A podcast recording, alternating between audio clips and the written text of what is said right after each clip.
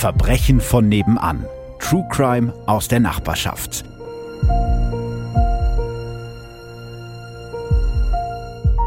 Herzlich willkommen in der ersten Folge von Verbrechen von nebenan. True Crime aus deiner Nachbarschaft. Ich bin Philipp. Und ich bin Ralf. Hat ein bisschen gedauert. Ja. Ja, es ist aufregend. Wir äh, produzieren heute die allererste Folge äh, eines neuen True Crime Podcasts. Vielleicht ganz kurz mal, wer wir überhaupt sind und was wir hier machen. Ich heiße Philipp, ich bin jetzt schon seit äh, zehn Jahren beim Radio und habe auch so den ein oder anderen Kriminalfall mitverfolgt, teilweise vor Gericht, einfach durch den Job hier und habe mich eigentlich immer schon total dafür interessiert und freue mich jetzt mit euch durch einige Fälle aus dieser Zeit mal durchgehen zu können, nochmal in ganz ausführlich. Das mache ich immer mit unterschiedlichen Gästen und heute ist mein Freund Ralf bei mir in der allerersten Folge. Vielleicht sollte man sagen, dass ich nichts mit Radio zu tun habe und Du dementsprechend gar nichts mit Radio zu tun. möglicherweise mich nicht so professionell anhöre, wie du das tust. Also erstens glaube ich das natürlich nicht und äh, zweitens, äh, das kann man ja kann man ja alles schneiden. Beim Radio wird ja alles geschnitten. Gut. Bei uns natürlich nicht. Das ist alles live. Das ist alles so, wie es kommt.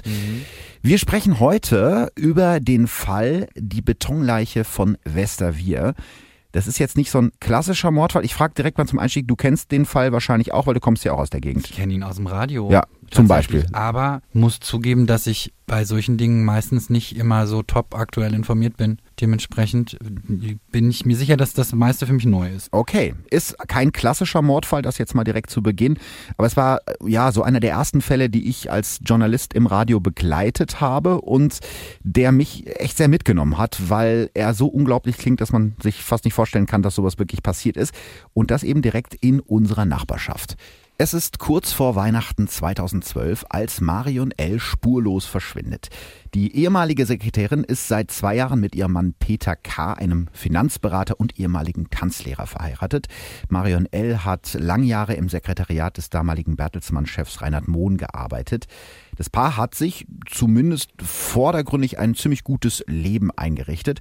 Sie wohnen in einer schicken Villa mit Pool auf einem 900 Quadratmeter großen Grundstück im Rapsweg im ruhigen Riedberger Ortsteil Westerwier. Also das ist richtig auf dem Land Westerwier, ne? Kennst du auch jeden als Fall, Riedberger. Marion L. ist 63, ihr Mann ist vier Jahre älter. Die Nachbarn beschreiben die Ehe als sehr harmonisch. Sie waren ein Herz und eine Seele, tanzten im Verein und fuhren Ski zusammen, sagt ein Nachbar später. Doch äh, Mitte Dezember verschwindet Marion L. plötzlich spurlos. Als die Nachbarn nach ihr fragen, antwortet Peter K., seine Frau sei in einer Spezialklinik in Spanien, um sich wegen ihres Asthmas behandeln zu lassen, unter dem sie seit Jahren leidet. Das Klima würde ihr helfen, gesund zu werden. Auch Marions Sohn André aus einer früheren Beziehung wundert sich. Ihm erzählt Peter K. dieselbe Geschichte. Im April glaubt André dem neuen Mann seiner Mutter nicht mehr und geht zur Polizei. Also Moment, der hat allen erzählt, die praktisch um sie herum waren, dass sie weg war in einer Spezialklinik in Spanien. Hat die keine Freunde gehabt, die das interessiert hat? Das finde ich auch ganz seltsam. Die Frage habe ich mir tatsächlich auch gestellt, auch vor allen Dingen von dem Sohn. Also man muss dazu sagen, der Sohn hat woanders gelebt. Also der Kontakt zu der Mutter war wohl offensichtlich nicht so eng. Aber wenn ich jetzt vier Monate lang von meiner Mutter gar nichts mehr höre, Ja, naja, und vor allem, die würde sich schon bei mir selber abmelden, glaube ich. Normalerweise schon, ja, aber äh, wir kommen da später noch zu, Okay. denn äh, Peter K. ändert dann seine Version davon, wo Marion L. ist, äh, mehrmals. Okay. Das äh, passiert jetzt tatsächlich auch, ähm, nachdem André, also der Sohn von Marion L., zur Polizei gegangen ist. Die Polizei vernimmt Peter K. und der erzählt jetzt äh, eine völlig andere Version der Geschichte. Marion L. sei, so sagte er, mit einem Arzt aus Brasilien durchgebrannt und wolle nichts mehr von ihm wissen. Angeblich habe er sie sogar auf dem Handy erreicht und Marion L. habe ihm gesagt, sie sei in Spanien mit ihrem neuen Liebhaber, mit diesem Arzt und er solle sie bitteschön in Ruhe lassen. Gut, was dann ja wahrscheinlich dann doch ein Fehler gewesen ist, weil die kannten ja wahrscheinlich auch die andere Geschichte, oder nicht? Ganz genau, denn äh, die Polizei hatte ja vorher die Geschichte des Sohnes gehört, also wie Peter K. es dem Sohn erzählt hatte und äh, das war natürlich schon so der erste Verdachtsmoment. Und ähm, der viel größere Fehler war natürlich, dass er die Geschichte mit dem Handyanruf erzählt hat, denn das kann man ja nachhalten. Also Stimmt. hat dieser Anruf stattgefunden oder nicht und die Polizei hat relativ schnell herausgefunden, dass es diesen Anruf eben nie gegeben hat und dann war denen klar, okay, diese Geschichte kann nicht stimmen. relativ schnell denken die Ermittler auch daran, dass Marion L. was zugestoßen sein könnte und schicken deswegen Leichenspürhunde durch die Villa und auch über das Grundstück in Westerwier. Die Hunde schlagen dann auch äh, Alarm am Auto von Marion L. Die Polizisten sind sich sicher, hier ist auf jeden Fall was Schreckliches passiert. Eine Leiche finden sie aber trotzdem nicht. Vorerst. Kurze Frage für mich. Hm? Worauf schlagen solche Hunde an? Du kannst Hunde darauf trainieren. Es gibt zum Beispiel Hunde, die darauf trainiert sind, äh, Blut zu riechen, was man vielleicht nicht mehr sehen kann. Und es gibt eine Art ja spezifischen Leichengeruch. Und diese Hunde sind darauf abgerichtet, diesen Leichengeruch zu erschnüffeln. Das heißt, die können riechen, wo eine Leiche gelegen hat. Mhm. Das ist zumindest mal ein Hinweis, da genauer nachzugucken. Ja, was die Polizei auch gemacht hat, aber sie haben eben da nichts gefunden. Peter K. kommt trotzdem wegen des dringenden Tatverdachts auf Totschlag an seiner Ehefrau in Untersuchungshaft in die JVA Bielefeld. Die Ermittler sind überzeugt davon, dass er der Täter ist und dass er seiner Frau was angetan hat, aber ohne Leiche haben sie eben keinen Beweis. Und dann hatten sie jetzt einfach Glück oder wie? Ja, so kann man das, glaube ich, nennen. Beim Blick auf die Konten von Peter K. entdecken die Ermittler, dass der Mann im vergangenen Jahr, also zu der Zeit, als Marion L. verschwunden ist, einen größeren Geldbetrag zum Kauf von Beton benutzt hat. Also hätte Peter K. den Beton bar bezahlt, was in dem Fall schlauer gewesen wäre, dann hätten sie ihm wahrscheinlich nie was beweisen können. Als sie Peter K. dann mit dem Betonkauf konfrontiert haben, äh, gesteht er dann endlich nach elf Tagen in U-Haft, ja, ich habe meine Frau umgebracht und ich habe sie einbetoniert. Also ich kann mich daran erinnern, vor allem, wenn ich mich nicht täusche, in der Garage. Ja, genau. In diesen, diese Werkstatt Löcher. Genau, ja, da kommen, da kommen wir jetzt zu. Dienstag, 16. April 2013, die Polizei beginnt das Grundstück und die Garage der Villa in Vestavia mit einem Bagger umzugraben. Und am Mittwoch, also einen Tag später, finden die Ermittler dann, was sie suchen. In der Garage der Villa entdecken sie die Leiche von Marion L., einbetoniert in den Garagenboden. Das ist schon krass, sich das vorzustellen. Die ähm, Bergung der Toten ist extrem kompliziert. das stelle ich mir halt gerade ja, auch wirklich schwierig vor. Du hast kannst ja nur beschädigen. Genau, und das ist das ganz große Problem, denn sie müssen ja irgendwie auch Beweise sichern. Du hast es gerade schon gesagt, in dieser Garage war so eine Vertiefung, die man benutzt, um von unten an das Auto ranzukommen. Ich kenne das, meine Eltern hatten so ein Werkstattloch, ja, heißt das so? Genau. Genau, da hat er sie im Prinzip reingelegt und dann Beton drüber gegossen. Ähm, war sie denn da tot? Ja, das ist eben eine weitere Frage. Du hast es gerade schon gesagt, die Bergung von Marion L. ist extrem kompliziert. Eigentlich soll der komplette Quader, also das ganze Betonstück rausgeschnitten werden. Das funktioniert aber nicht so richtig und deshalb muss so ein Spezialist von einer Abbruchfirma kommen, der die Leiche dann wirklich von Hand mit Hammer und Meißel rausklopft. 120 Tage nachdem Marion L. einbetoniert worden ist, kommt sie wieder zurück ans Tageslicht und laut Ermittlern kann man sie nur noch anhand ihrer DNA identifizieren. Also da ist nicht mehr ganz so viel von der Leiche übrig. Und der Peter K. hat das Ganze jetzt aber dann gestanden. Ja, zumindest teilweise. Allerdings tischt er den Ermittlern jetzt eine ganz andere Geschichte auf. Also irgendwie wechselt er da dauernd die Geschichten. Plötzlich behauptet er nämlich, er habe seine Frau aus Liebe getötet. Marion L. hätte sterben wollen, weil sie so starkes Asthma hatte, dass sie nicht mehr leben wollte. Damit tischt er den Ermittlern die, ja, im Prinzip dritte Version zum Verschwinden seiner Frau auf. Der Leiter der Mordkommission, Markus Mertens, hat damals zur Bildzeitung gesagt, er hat drei Geschichten zum Verschwinden der Frau gehabt. Wir sind gespannt, welche die Leiche erzählt. Ja, und das ist dann schon die Schwierigkeit, denn wie wir gerade schon gesagt haben, ganz so viel ist eben von der Leiche nicht mehr übrig. Im September 2013 beginnt dann vor dem Bielefelder Landgericht der Prozess gegen Peter K. Die Verteidigung plädiert auf Tötung auf Verlangen, aber die Staatsanwaltschaft glaubt nicht daran und wirft Peter K. Totschlag vor. Okay, und was genau versteht man darunter? Gut, da könnten wir vielleicht wirklich mal ganz kurz drüber sprechen. Ich habe äh, auch nachgucken müssen, weil das kommt nicht so häufig vor. Ich kannte das jetzt nur aus diesem äh, Fall von dem Kannibalen von Rothenburg. Hast du vielleicht auch schon mal gehört? Ja, widerlich. Ja, genau. Und das war eben auch so, dass äh, da im Prinzip der andere gesagt hat, bitte bring mich um und iss mich. Tötung auf Verlangen nennt man das, wenn der Getötete vom Täter ausdrücklich und ernsthaft verlangt, ihn zu töten. Also erklärt sich eigentlich selbst. Der Nachweis ist allerdings natürlich sehr schwierig, weil außer dem Täter und dem Opfer sind ja meistens keine anderen Menschen bei der Tat dabei. Und es reicht auch nicht aus, dass der Täter sich vorstellt, dass der äh, Getötete vielleicht sterben möchte. Der, das wäre ja auch ein bisschen einfach. Ja, das ist so, ne? Der Täter muss äh, gerade wegen des Verlangens des Getöteten gehandelt haben, so steht's da. Aber trotzdem jetzt mal die Frage, mhm. Angenommen, es wäre eine Tötung auf Verlangen gewesen, gibt es dafür ein anderes Strafmaß? Ja, das ist so. Also in der Literatur wird Tötung auf Verlangen sozusagen als mildere Form von Totschlag einge, eingestuft, weil ja der später Verstorbene getötet werden wollte und dementsprechend auch milder bestraft. Also es ist nicht das gleiche Strafmaß wie bei Totschlag. Wäre es das gleiche Strafmaß wie bei Sterbehilfe? Nee, das ist dann wieder was anderes tatsächlich. Ich weiß nur, dass in Österreich zum Beispiel wird Sterbehilfe und Tötung auf Verlangen gleich bestraft, aber in Deutschland gibt es einen Unterschied. Warum der so ist, da werden wir, glaube ich, noch viele Folgen drüber sprechen können. Nicht Ja. alles, was äh, vor Gericht passiert und im Gesetz steht, macht so viel Sinn. So, okay, aber die Staatsanwaltschaft sieht das jetzt anders. Es war keine Tötung auf Verlangen. Genau, also das ist auch ganz interessant. In, in der Rechtsprechung ist es oft so, dass Tötung auf Verlangen ein eigener Tatbestand ist. Also das schließt praktisch Totschlag aus. Es kann nur entweder das eine oder das andere sein. Und darum geht's ja praktisch in diesem Fall. Die Staatsanwaltschaft sagt, das war Totschlag. Und die Anwälte von Peter K. sagen, das war Tötung auf Verlangen.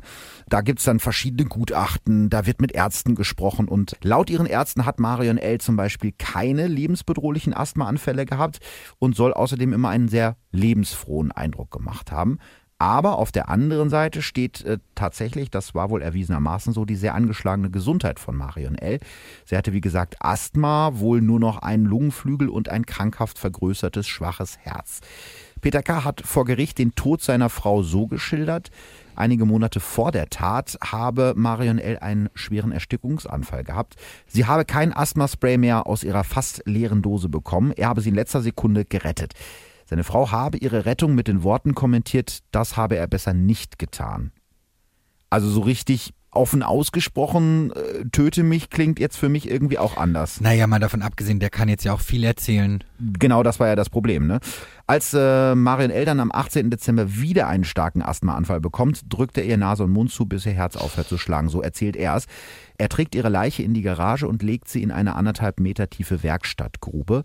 Einen Tag nach der Tat kauft Peter K. in drei Baumärkten mehr als 20 Säcke Fertigbeton, rührt sie mit Wasser an und betoniert damit die Leiche seiner Frau ein. Woher wusste er denn, dass sie wirklich tot ist? Das ist eine gute Frage. Sie hat nicht mehr geatmet, ihr Herz hat nicht mehr geschlagen, so hat er es geschildert. Könnte man denn feststellen, ob die theoretisch, das ist jetzt sehr grausam, aber wenn sie theoretisch noch gelebt hätte und hätte geatmet und war mit Beton zugegossen, müsste sie ja Beton in der Lunge gehabt haben, oder nicht? Das war definitiv nicht so. Also sie war Okay. tot, als sie in den Beton gekommen ist. Aber zu der Frage kommen wir gleich noch, weil das war eine der Schwierigkeiten in dem, in dem Prozess, weil eben die Leiche nicht mehr in einem so guten Zustand war, dass man eindeutig hätte feststellen können, woran sie letztendlich gestorben ist. Vor Gericht zeigt sich Peter K. teilweise sehr bestimmt und sehr aufbrausend. Er wirft dem Gericht vor, befangen zu sein und ihn nicht gut zu behandeln. Schon am zweiten Behandlungstag bekommt er einen Zusammenbruch. Das hat man vor Gericht ja mal ganz gerne, also zumindest Angeklagte haben das ganz gerne. Was ich jetzt äh, besonders krass fand, er zeigt tatsächlich innerhalb des Verfahrens auch die Mutter seiner ermordeten Frau an, und zwar wegen Verleumdung. Tatsächlich an. Ja, ja, er hat die angezeigt. Er hat die angezeigt und zwar, äh, weil die wohl Vermutungen über ihn geäußert hatte, die sie nicht beweisen konnte. Also sie wird wohl sowas Und gesagt das haben. wäre rechtens?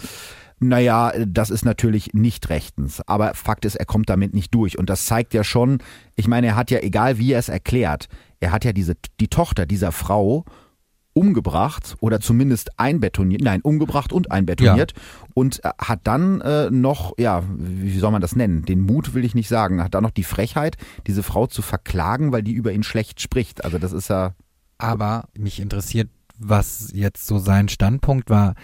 Wie argumentiert er denn? Also er hat Tötung auf Verlangen. mhm. Wieso hat er denn dann erstmal behauptet, sie wäre in einer Spezialklinik in Spanien, was ja vor allem eine Rückkehr ja irgendwie voraussetzt, und dann erzählt, sie hätte jemand Neues? Ich glaube, er hat das so argumentiert, dass ihm bewusst war, dass er da etwas getan hat, was verboten ist. Hm. Also der war ja nicht völlig bescheuert. Das wusste er, das war ihm bewusst und er hat natürlich versucht, das zu verschleiern. Und die Verschleierung einer Straftat an sich ist auch gar nicht strafbar tatsächlich.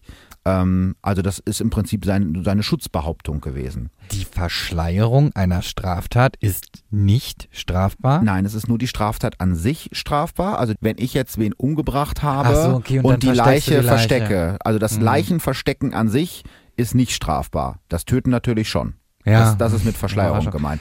Also interessant finde ich auch, das ist so ein, so ein, so ein Side-Fact im Prinzip, noch während er im Gefängnis ist, also in U-Haft, bringt er einen ehemaligen Mithäftling aus der U-Haft dazu, sämtliche Möbel und Wertgegenstände aus der Westerwirt Villa zu verkaufen, darunter eben auch Kleidung seiner verstorbenen Frau. Ich glaube, das zeigt ganz gut, dass Peter K. auch irgendwie noch eine andere Seite hat und nicht ganz so okay, äh, nett ist, wie er sich selber darstellt. Da ja? muss ich jetzt nochmal ja. einhaken. Der sitzt in Untersuchungshaft ja. und ein Mithäftling mit ihm auf, in einer Zelle. Also die haben sich in U-Haft kennengelernt. Ja. Genau, die haben sich in U-Haft kennengelernt. Den hat er dazu angestiftet, als der rausgekommen mhm, ist. In seinem Namen. Die ganzen, ja. Wow. Mhm. Ja, also das ist so, ich finde, das sagt schon einiges. Sehr leidender Mensch. Also. Genau, das sagt einiges darüber aus, dass er irgendwie doch nicht so der, der nette Typ ist, wie er sich halt selber darstellen wollte. Mhm. Kommen wir zum Urteil. Nach 18 Verhandlungstagen wird Peter K. am 4. März 2014 wegen versuchten Totschlags und eben nicht wegen Tötung auf Verlangen zu viereinhalb Jahren Haft verurteilt. Die Staatsanwaltschaft hatte allerdings noch mehr gefordert, nämlich mindestens sechs Jahre Haft. Das Gericht wertet das Geständnis von Peter K. als strafmildern. Die Frage ist jetzt, warum versucht er Totschlag und nicht Totschlag? Weil sie ist ja tot. Ja. Ne? Also wegen der langen Zeit im Beton, das hatten wir ja eben schon angesprochen. Och, ernsthaft jetzt? Ja, konnte nicht mehr genau festgestellt werden, ob Marion L. tatsächlich gestorben ist, weil ihr ihr Mann ihre Nase und ihren Mund zugehalten hat oder ob sie vielleicht vorher schon durch einen Asthmaanfall oder durch Herzversagen gestorben ist. Aber er hat doch selbst gestanden, er habe ihr im Zweifel für den Angeklagten. Ja, aber der Angeklagte hat es doch selbst gesagt. Ja, aber es hätte ja sein können, dass sie schon tot war und er praktisch nur noch die Weil, Hand so. auf eine Leiche gelegt hat. Also hm. hundertprozentig kann halt nicht nachgewiesen werden, dass sie durch seine Hände hm. zu Tode gekommen ist. Kommen wir zum Ende der Geschichte. Am 12. Dezember 2014 wird das Betonleichenhaus von Westerwier zwangsversteigert. Die Villa mit 172 äh, Quadratmeter Wohnfläche, Baujahr 75, 908 Quadratmeter Grundstück, erzielt einen Verkaufswert von 105.000 Euro, was relativ günstig ist. Mhm. Das Haus ist in einem guten Zustand, nur das Loch in der Garage erinnert noch daran, was dort geschah. Das hat jemand gekauft. Das hat jemand gekauft. Ich gehe mal davon aus, dass da einiges umgebaut ja, oder abgerissen wird. worden ist, weil äh, ich würde da jetzt nicht unbedingt einziehen. Naja gut, das muss jeder. Meine Oma sagt immer so schön, sterben tun die Leute überall, aber das ist jetzt natürlich eine etwas andere Geschichte.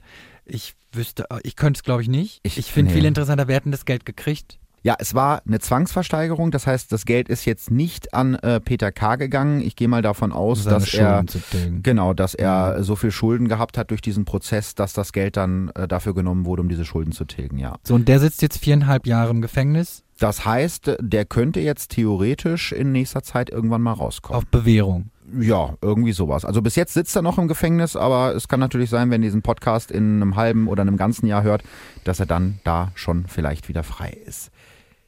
Ja, krasse Geschichte, oder? Ja, vor allem, was ich sehr interessant finde, ist, oder beängstigend, wieso hat er es denn jetzt gemacht? Also, wie wir wissen, warum er, also was er gesagt hat, warum er es mhm. gemacht hat. Aber wenn die Staatsanwaltschaft darauf plädiert hat und ja auch an und für sich damit durchgekommen ist, dass es Totschlag war, mit welcher Begründung war, also Habgier, der wollte einfach ihre ganzen Sachen haben. Das ist so ein Fall, wo man das, glaube ich, nie so ganz rausfinden wird, weil ähm, auf der einen Seite stehen ja die Nachbarn, die gesagt haben, das war eine total harmonische Ehe, da hat es keinen Streit gegeben. Vielleicht stimmt es ja auch. Vielleicht hat sie wirklich zu ihm gesagt, ähm, ich möchte nicht mehr leben, ich bin so krank, bitte töte mich. Also es sind halt so Sachen, was man wahrscheinlich nie erfahren wird. Vielleicht hat es auch äh, einen anderen Mann in ihrem Leben gegeben, aber das sind halt nur Spekulationen wo man nicht wirklich weiß, äh, was dann da dahinter steckt. Ja, und ich finde halt interessant, dass, also angenommen, es wäre jetzt wirklich ein gesundheitliches mhm. Thema gewesen, dann stelle ich mir natürlich die Frage, und dann hat das niemand anderes mitbekommen aus dem Freundeskreis, dem, dem Verwandtenkreis, der Sohn, gut, auch wenn der jetzt nicht in der Nähe gewohnt hat, da, da muss man doch das Gefühl haben, dass es da zumindest mal ein Gespräch gab, wo sie gesagt hat, mir geht es gesundheitlich so schlecht manchmal wünschte ich, es wäre vorbei oder irgendwie sowas. Das, das finde ich auch eines der sehr seltsamen äh, Aspekte an diesem Fall. Vor allen Dingen, wenn man ja bedenkt, vordergründig, das ist ja jetzt nichts von Leuten, die irgendwie in einer Einzimmerwohnung wohnen, total verraucht, irgendwelche völlig verarmten Leute, wo man sonst so sich vorstellt, wo Kriminalfälle passieren, wo ein Mann seine Frau umbringt, irgendwie kommt besoffen nach Hause, bringt seine Frau um, sondern das ist ja wirklich so ein Leben, alles nach außen schön, die tanzen zusammen, die haben eine Villa zusammen, alles schick. Und trotzdem scheint es da ja Abgründe gegeben zu haben, weil diese Frau verschwindet und vier Monate lang wundert sich kein. genau wundert sich niemand darüber, wenn der Ehemann erzählt. Ich meine, das kann vielleicht zwei oder vier Monate sein, äh, Ach, zwei oder vier. Also jetzt sagen wir mal ganz ehrlich, wenn ich mir vorstelle, ich versuche dich zu erreichen und mir erzählt jemand, du nee, der ist in einer Spezialklinik in Spanien, dann würde ich aber, glaube ich, gut, ich muss zugeben, ich wüsste nicht, wann ich zur Polizei gehen würde. Das ist natürlich die andere Frage. Aber ich weiß nicht, ob ich vier Monate warten würde. Nee, würde ich, also gut, sagen wir es mal so. Ich würde deine Eltern kontaktieren, in der Annahme, dass die ja wohl wissen müssten, wo du bist. Und wenn die die gleiche Geschichte auch nur vom Hörensagen kennen? Naja, dann würde ich doch. Also irgendwie, ich hätte mich ja von irgendwem verabschiedet wahrscheinlich. Also ich finde das immer, ich finde das immer sehr schwierig tatsächlich, dass man natürlich aus Empörung ganz schnell sagt, oh Gott, wie konnte das Mhm. so lange dauern? Wie konnte der nur, was ich ja eben auch gemacht habe. Aber dann im Nachhinein denke ich mir so, ich weiß nicht, wie geduldig ich wäre, weil man natürlich auch erstmal denkt, wieso sollte da denn jetzt was Schlimmes passiert sein? Gerade wenn man dann halt hört, die hatten ein harmonisches Miteinander und wenn der dann sagt, ja, du, der ist jetzt in der Spezialklinik, muss ich natürlich erstmal davon ausgehen, warum sollte mich die andere Person jetzt anlügen? Also ich erwarte ja. nicht, dass mein Nachbar seine Frau umgebracht und die in der Garage einbetoniert hat. An der Garage, wo ich vielleicht jeden Tag mit dem Hund dran vorbeigehe.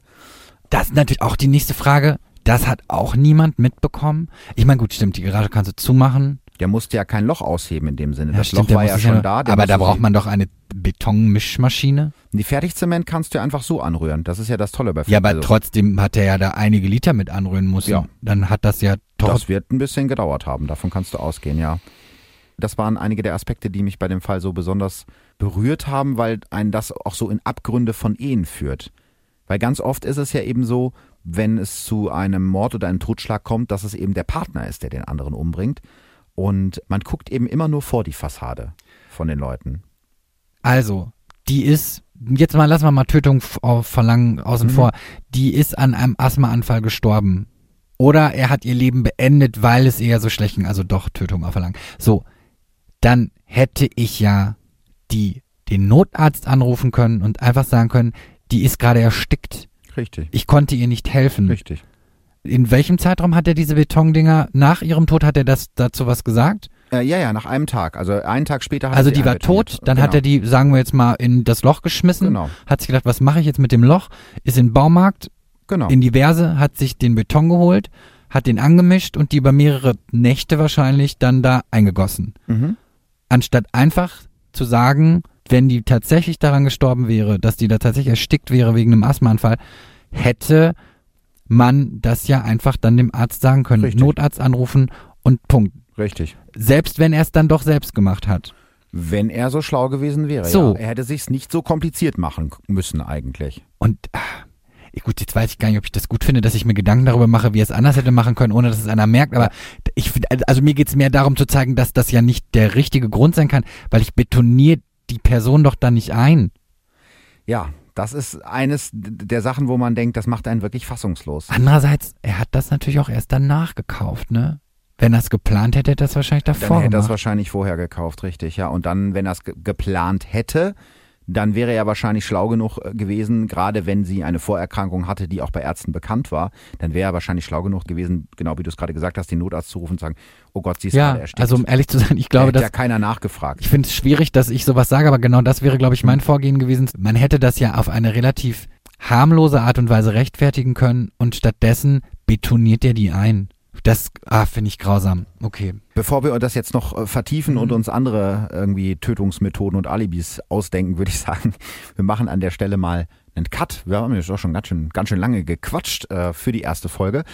Ich hoffe, euch hat's äh, gefallen. Wie hat's, wie hat's dir gefallen, Ralf? Es ist für mich gewöhnungsbedürftig. Es, ich, so doof es klingt, ich rede ja gerade in ein Mikrofon. Das ist für mich nicht der Alltag. Ja, für mich ist es ein bisschen mehr der Alltag, aber es ist auch für mich Neuland, wie dieses Internet. Das ist jetzt der erste Podcast, den ich selber mache, nachdem ich selber so viel und so gerne Podcast höre. Ich hoffe, euch hat's ein bisschen gefallen. Wenn ja, dann hören wir uns bald wieder in der zweiten Folge, wo wir beide, das kann ich schon mal verraten, über einen ganz interessanten Fall sprechen, nämlich über den Menschen, der hier im Kreis Gütersloh wahrscheinlich die meisten anderen Menschen getötet hat, nämlich den Todesengel von Gütersloh. Wenn ihr Fragen, Anmerkungen habt jetzt zur ersten Folge, seid nett zu uns, es war die erste Folge, Bitte. dann äh, sch- schreibt gerne bei Instagram Verbrechen von nebenan. Und ansonsten würde ich sagen, äh, wir hören uns in der nächsten Folge. Dankeschön und auf Wiederhören. Auf Wiederhören. Verbrechen von nebenan. True Crime aus der Nachbarschaft. Mehr Infos und Fotos zu unseren Fällen findet ihr auf unserer Facebook- und unserer Instagram-Seite.